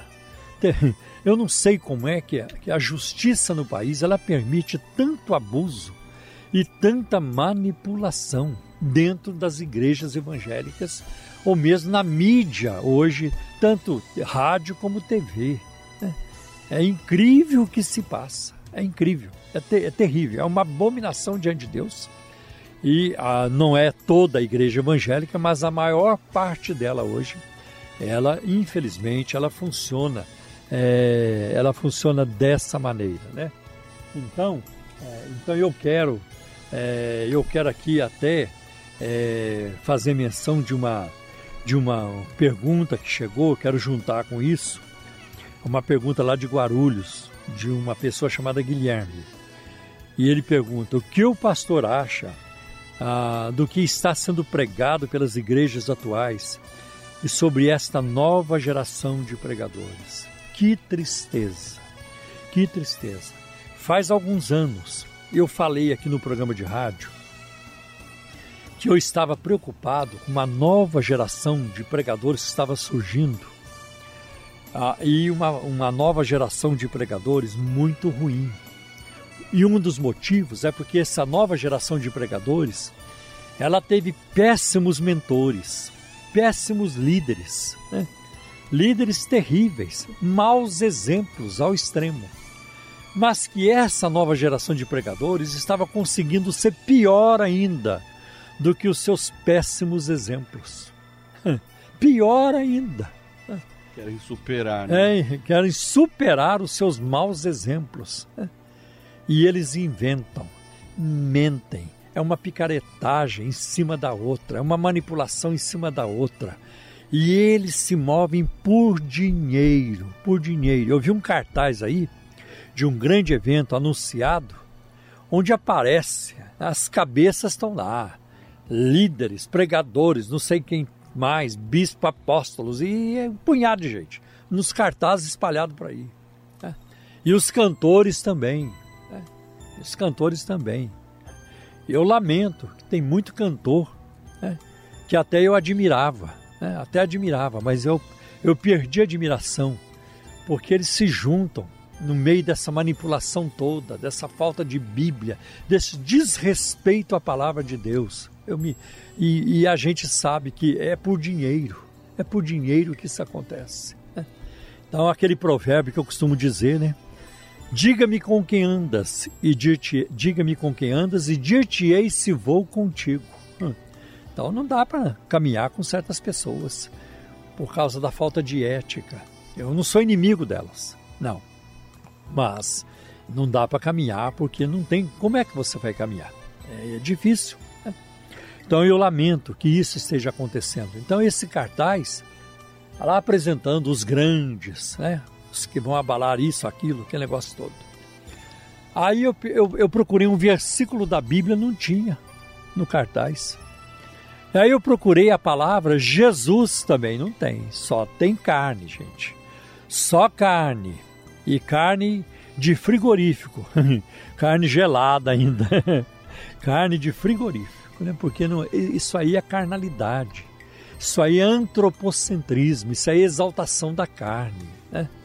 E, e, e eu fico assim triste porque eu fico pensando naquela palavra do apóstolo Paulo em Romanos capítulo 1, quando ele descreve a maldade da sociedade do seu tempo então, olha só o que, a, o que Paulo diz em Romanos capítulo 1.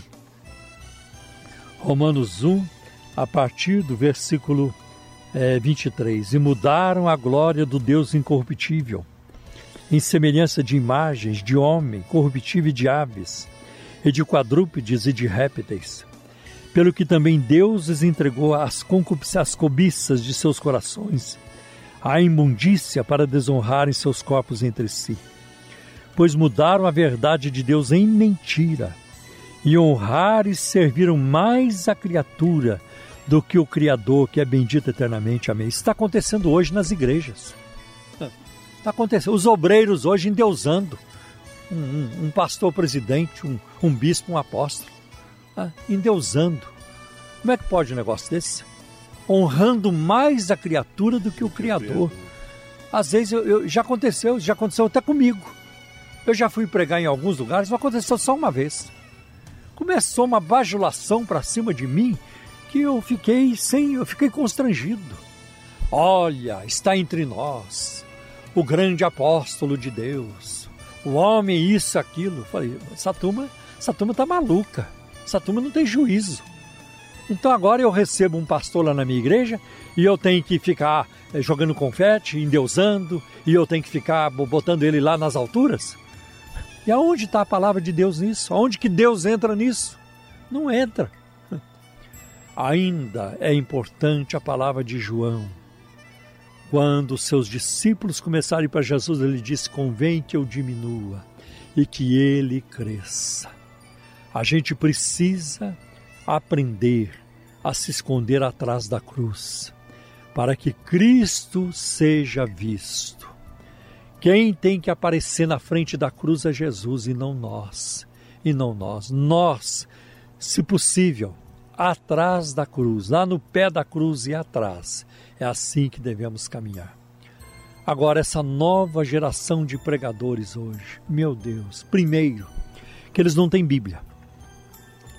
É, é tudo assim, é, pregadores de internet. Né? Que é um perigo. É né? um perigo. Né? Primeiro, não tem Bíblia. Segundo, não tem referencial. Esse, esse, os, os, jovens de hoje, eu, eu, eu, eu, eu fico com muita pena da, da juventude de hoje nas igrejas. Não estou generalizando, mas é uma grande parte dela.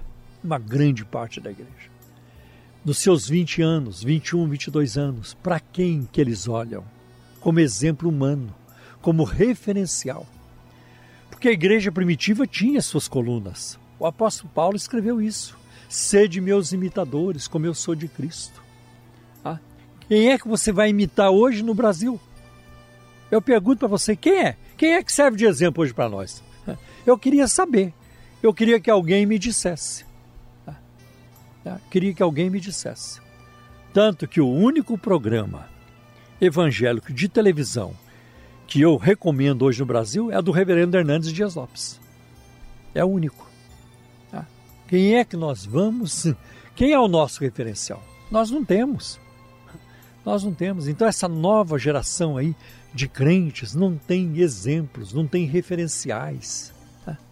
O que eles veem muito é disputa, é briga, é, é, é sede de poder, é obsessão é, pelo poder, é vaidade, é, é soberba, é arrogância. A liderança evangélica no Brasil hoje, com exceções, não, não generalizo, mas a maioria está assim, na obsessão por poder, numa brigaiada. Né? Eu fico pensando é, quando a igreja de Antioquia se reuniu em Atos capítulo 13 e ali Deus se inicia a obra missionária. Né? Ali estavam homens eruditos, homens capazes. Né? Então, tem momentos assim, eles estavam orando, orando e jejuando. O Espírito Santo falou: Apartai-me a Barnabé e a Saulo para a obra que eu vos tenho chamado. Hoje as, hoje as escolhas não, elas não acontecem assim. Não acontece assim. Lamentavelmente, entra até a justiça no meio, tem que recorrer à justiça secular. Sabe? Se Deus estivesse no negócio, não ia precisar disso. Não ia precisar. Tá? Mas quando ah, se recorre à justiça secular, é porque a oração não está resolvendo não mais. Ah, mais. O Espírito Santo não está falando mais. Ah, não está falando. É muito triste o quadro que nós vivemos hoje, mas essa é a realidade. Você vê a, a igreja evangélica cansada de Jesus. Jesus não tem espaço. É só entretenimento, glamour, exaltação da carne. As músicas evangélicas, uma pobreza, refletindo apenas a, a cobiça humana, porque você vai conquistar, porque você vai ser grande, porque você vai ser lembrado em todo o universo, porque todo mundo vai te exaltar. Isso é do cão, isso é do inferno, isso não tem nada a ver com a palavra de Deus. Então é, é, é muito forte o que eu estou falando, mas essa é a realidade na nossa nação hoje. Não é outra, essa é a realidade. Estamos apresentando programa Um Toque de Deus, um programa da Igreja Cristã da Trindade. Endereço: Avenida Fagundes Filho, número 55, ao lado da estação do metrô São Judas. A pastora Diana, da Assembleia de Deus do Cambuci, ela quer saber o seguinte: por que o povo do Egito pediu carne para Deus? Olha, o povo do Egito pediu carne para Deus porque lá no Egito eles comiam carne. Né? E isso a gente vê em, em Êxodo capítulo 16 e o versículo 3. Eles começaram a ter saudades de algumas coisas do Egito. Uma saudade seletiva, é claro. Eles escolheram só os itens que lhes agradavam. Que agradavam. Né? ah, que saudade que nós temos do, uh, dos alhos, dos pepinos e quando sentávamos ao redor das panelas de carne. Né? Porque no deserto era difícil, né? não tinham como ter carne. Ainda que eles tivessem alguns animais com eles, ficava difícil matar o animal porque eles precisavam do leite também. Né? Mas então eles não tinham carne. E como ter tanta carne no deserto para tanta gente? No deserto, como conservar essa carne, mexer com essa carne? Né? Então, no Egito, eles podiam fazer isso, que eles estavam lá é, morando e não de passagem. Né? Então, eles em Êxodo 16, versículo 3, eles sentiram saudade. E a gente vai ver que a partir de Números, capítulo 11, é no versículo 4, eles querem comer carne, né? murmuram até. E aí, em Números, capítulo 11, a partir do versículo 31, a Bíblia diz que houve um grande vento. Né? Deus mandou um vento e no meio do vento as codornizes. E eles então comeram carne. Né? Houve uma chuva de codornizes que abasteceu toda aquela multidão de, de pessoas lá no deserto. Aí comeram carne até fartar-se, até a carne sair pelo nariz. Pelo nariz. É, assim que a Bíblia diz, né? Ah, que eles então, parece-me que se angustiaram, né? Já aconteceu com você, André? Você ter vontade de comer uma coisa e aquilo depois te prejudicou? Olha, pastor, eu vou te... eu, eu, vou, eu vou aqui abrir meu coração e a minha boca e eu vou contar. Não sei se eu vou passar vergonha, mas eu vou contar. Eu vou contar o que aconteceu comigo. Eu estava com muita vontade de comer pamonha. Isso, isso deve estar tá fazendo uns 30 anos. 30 anos. É, depois de 1987, eu acho. Lá por 87, 88. Aí nós fomos para Minas, para Minas, onde a maior parte da minha família mora lá em Minas. E eu, minha esposa, minha filhinha fomos para Minas e fizeram pamonha, rapaz. Fizeram pamonha. André, eu acho que eu comi umas 12 pamonhas, uma dúzia de pamonhas. Eu comi, eu comi. Cara, eu pequei. Eu não tenho dúvida que, eu, que aquilo foi um pecado. Mas não apenas eu pequei, mas eu sofri as consequências daquele pecado. Aquilo me atacou o fígado. Olha aí. E eu fiquei muitos anos sem poder olhar para a pamonha. pamonha. Agora eu né? como de novo, mas nunca mais eu comi nem comerei pamonha como comi daquela vez. Pois é, é eu tive. Então o povo parece que comeu aquela carne, a carne com raiva, né? Jeito, é, assim com, com obsessão, sem equilíbrio, né? Sim. De, de forma exagerada, né? E eles, eles tiveram a oportunidade também de presenciar um milagre de Deus, né? É. Eu, eu, acredito assim, Deus deve ter olhado e falado, poxa vida, esse povo está reclamando é. tanto, então pera um pouquinho aí. É que as aves foram até eles, é, né? Paul é. Hoff fala no seu livro Pentateuco é, é. que eles levantavam o braço e, e os, as codornas batiam Olha. no seu braço e caíam. Eles não precisavam nem, nem fazer atrás. força. Só levantar né? o braço. Então, assim, tiveram que comer, comer, comer, comer até travar. Acho que é, também ficaram um tempinho. Falaram, não quero mais comer frango, não. Mas é isso. Uma vez eu, eu lembro em casa, eu tinha uns 12 anos. Tava tendo um culto das, das senhoras em casa e eu pedindo Coca-Cola. Não, não era nem Coca-Cola, era um refrigerante chamado Baré Cola. E eu falava pra minha mãe, eu quero Baré Cola. Minha mãe falava, espera acabar o culto. Não, mãe, mas eu quero agora. Espera. Bom, enfim, acabou esse culto. Tinham duas garrafas dessa Baré Cola. Aí minha mãe falou, agora você vai beber. Eu comecei a beber, eu não aguentava mais. Ela, agora você vai beber tudo. Bebe. Nunca mais eu pedi barecola da minha mais, vida. Nunca mais, nunca é, mais fez nunca birra mais. por causa foi, dessa foi. bebida. Nunca mais. Mas amém. Amém. Vamos em frente. Vamos lá. Ah, uma outra pergunta agora da Solange, lá de Guarulhos. Ela quer saber o seguinte, pastor. A igreja vai passar pela grande tribulação? Escatologia é uma questão muito controvertida, não há consenso tem coisas que a gente não consegue é, bater martelo. Tem coisas que são muito definidas na Bíblia. Por exemplo, eu não tenho dúvida quanto à unicidade de Cristo para a salvação. Não tem outro nome pelo qual importa que sejamos salvos a não ser em Cristo. E o próprio Jesus, ele, ele fechou a questão. Em João 14,6, Eu sou o caminho, a verdade e a vida, e ninguém vem ao Pai a não ser por mim. Então, quando o texto bíblico, ou mesmo no grego do Novo Testamento, é, coloca eu sou o caminho, e aí é artigo definido, então não tem espaço para nenhum outro caminho. O único caminho é Cristo. Né? E, e, é interessante como a Bíblia, não apenas em João 14, 6, mas em vários textos, ela trata disso. Que Cristo é, é, é o único, não tem, não tem outro nome. Tá? Agora, tem questões que a Bíblia que estão abertas na Bíblia. Não tem como você é, dizer é isso que está certo e quem não crê assim é herege, quem não crê assim está errado. Na área escatológica, isso é muito comum. Então, nós temos várias posições na escatologia. Tem a, a posição pré-tribulacionista, de que crê que a igreja não vai passar pela grande tribulação.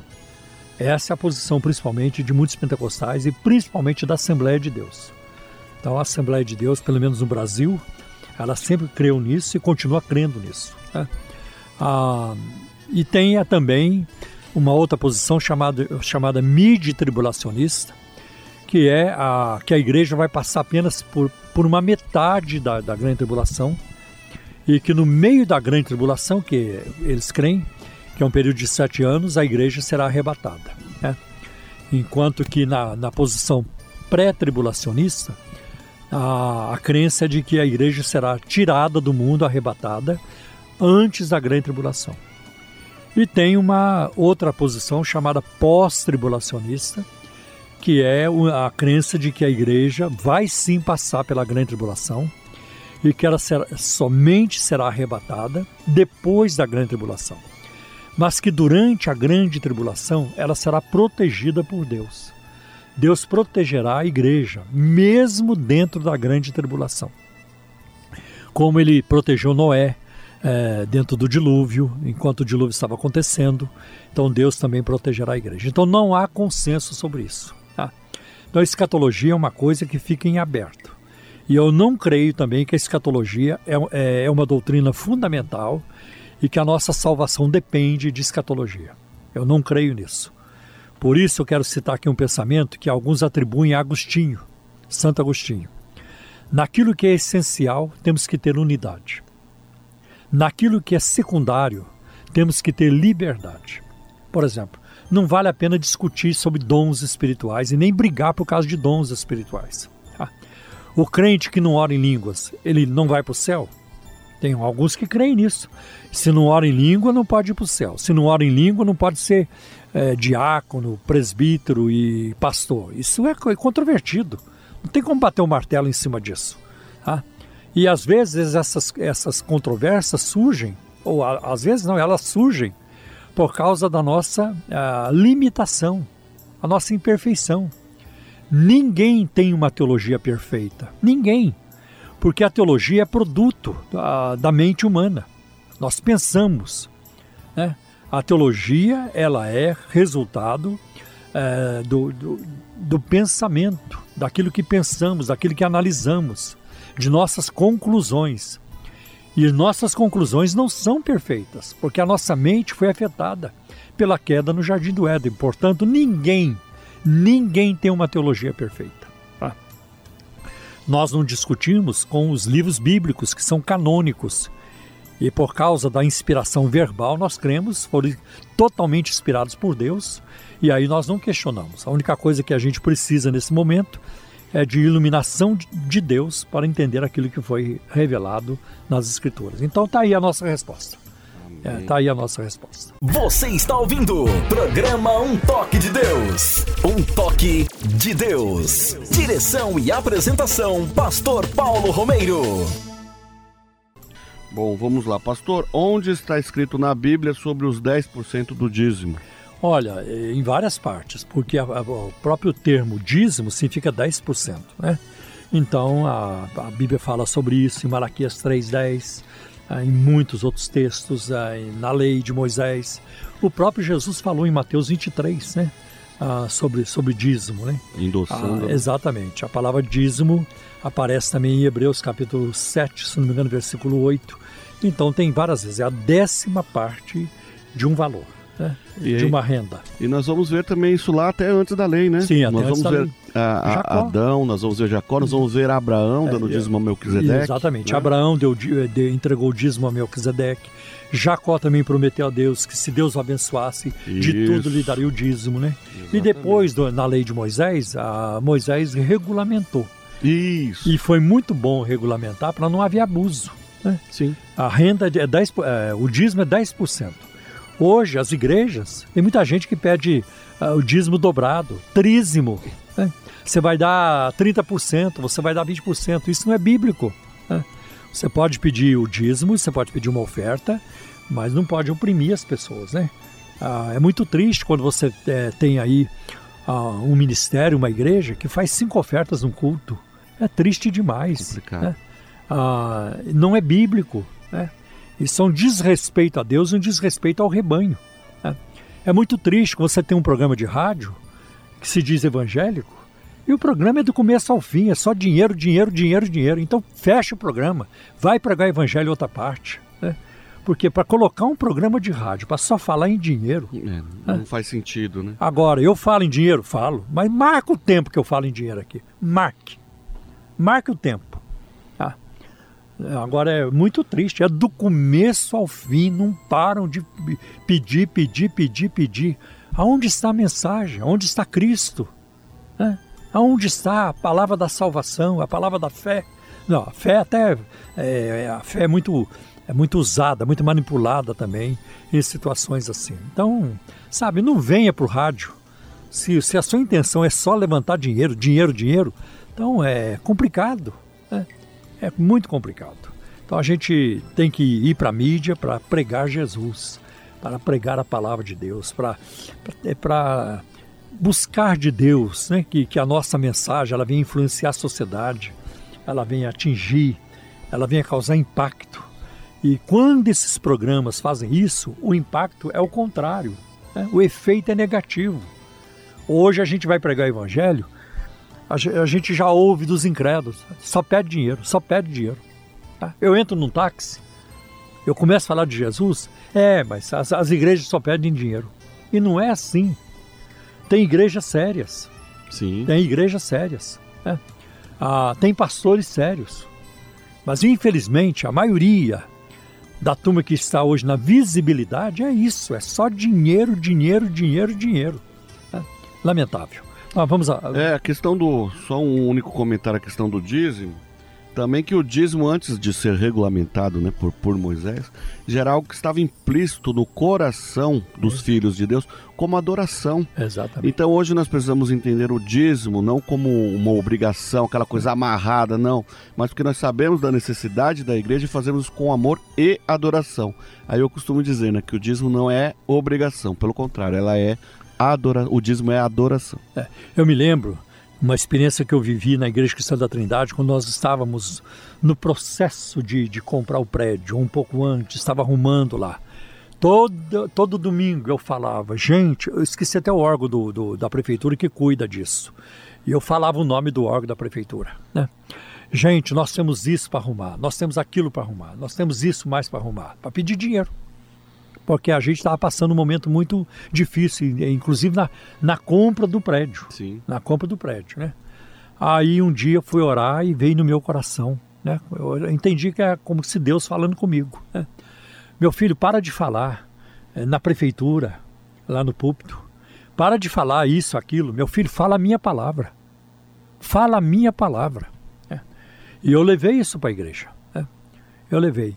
E eu, aí vem, é, vem, se vocês tivessem milhões na conta, tá? milhões sobrando na conta da igreja, mesmo assim o rebanho vai ter que contribuir porque é bíblico. Aí nós vamos ter que pedir sabedoria de Deus como usar esses recursos, aonde usar, porque necessidade de recursos, a obra de Deus, ela tem em toda parte. Mas nem que nós estivéssemos lotados, montado na grana, pois nós íamos ter que contribuir do mesmo jeito, porque é isso que a palavra de Deus nos ordena, ela nos ensina a fazer. Tá? Agora, está sobrando dinheiro? No nosso caso, nunca sobrou, mas está sobrando, então a gente precisa perguntar, é, direção, precisa buscar a direção de Deus como usar esses recursos.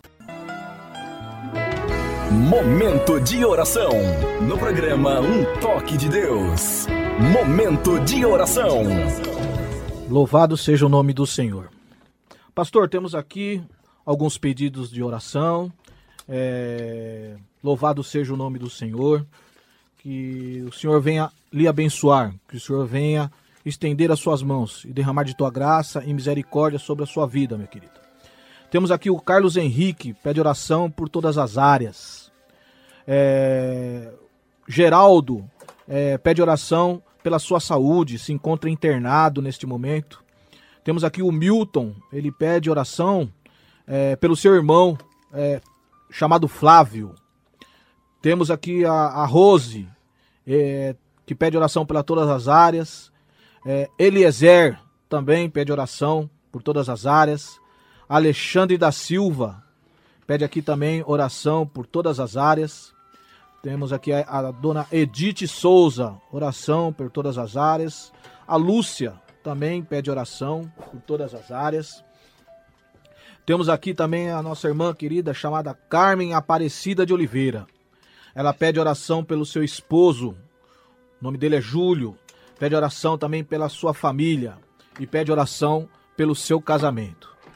É, que o Senhor venha abençoar, estender as suas mãos, é, derramar de tua graça e misericórdia sobre a vida dos irmãos aqui, em qual nos solicitou os seus pedidos de oração. E a você, querido ouvinte, que se encontra nesse momento, passando por alguma luta, passando por alguma dificuldade, ao qual, aos olhos humanos, a sua compreensão humana não há solução, mas Deus, ele é a solução. Jesus, ele é a solução. Amém. Vamos orar.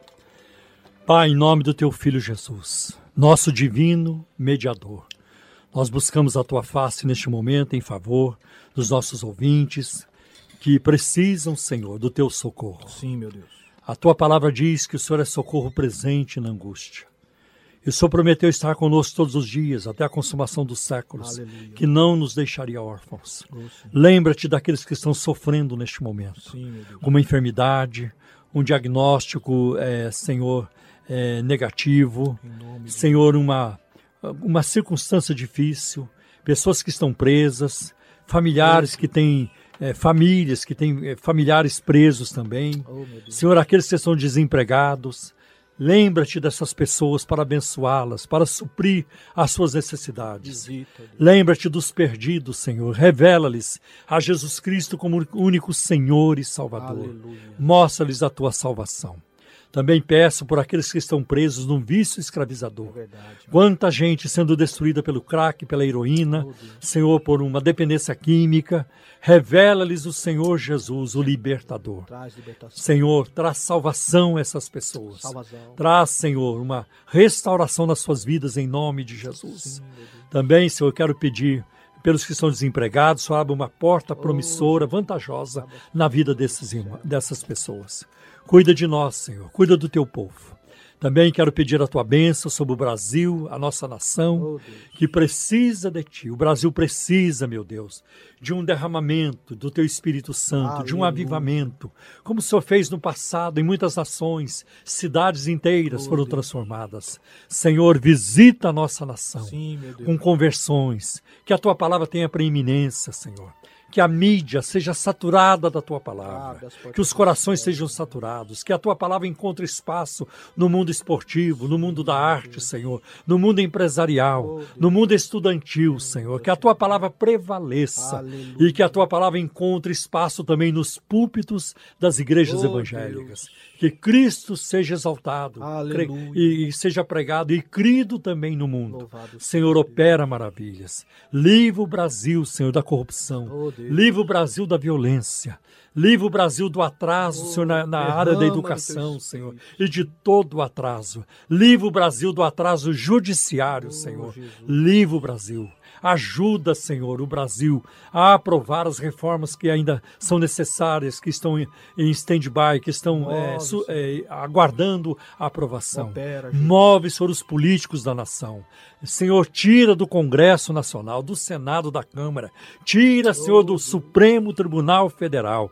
As pessoas, Senhor, os juízes e políticos que atrapalham a vida dessa Oh, nação. Tira do governo, Senhor, as pessoas que atrapalham a nossa nação. Sim. Não permita que os corruptos voltem ao poder. Nós teremos eleições esse ano. Não permita, Senhor. Dá sabedoria aos eleitores. verdade. Abra os olhos dos eleitores do Brasil todo, Senhor, para que não ele- reelejam corruptos, aqueles que já roubaram e vão e continuarão roubando Jesus. o dinheiro, Senhor, que, que, eh, que precisa na saúde, na segurança, na educação, em toda parte no transporte, Senhor. Deus, ajuda o Brasil, Senhor, Oh, Deus. a produzir riquezas que sirva a todos, Senhor, e não uma minoria, Senhor, como tem acontecido. Deus, estende a tua mão salva as almas do Brasil almas. e cuida da igreja brasileira também. Em nome de Aleluia. Jesus te pedimos. Amém. Glória a Deus Deus. abençoe a todos e até o próximo programa, em nome de Jesus. Aleluia. Glória a Deus. Vamos de apresentar programa Um Toque de Deus. Oferecimento Igreja Cristã da Trindade. Endereço Avenida Fagundes Filho, número 55, ao lado da estação do metrô São Judas. Um Toque de Deus. Apresentação Pastor Paulo Romeiro.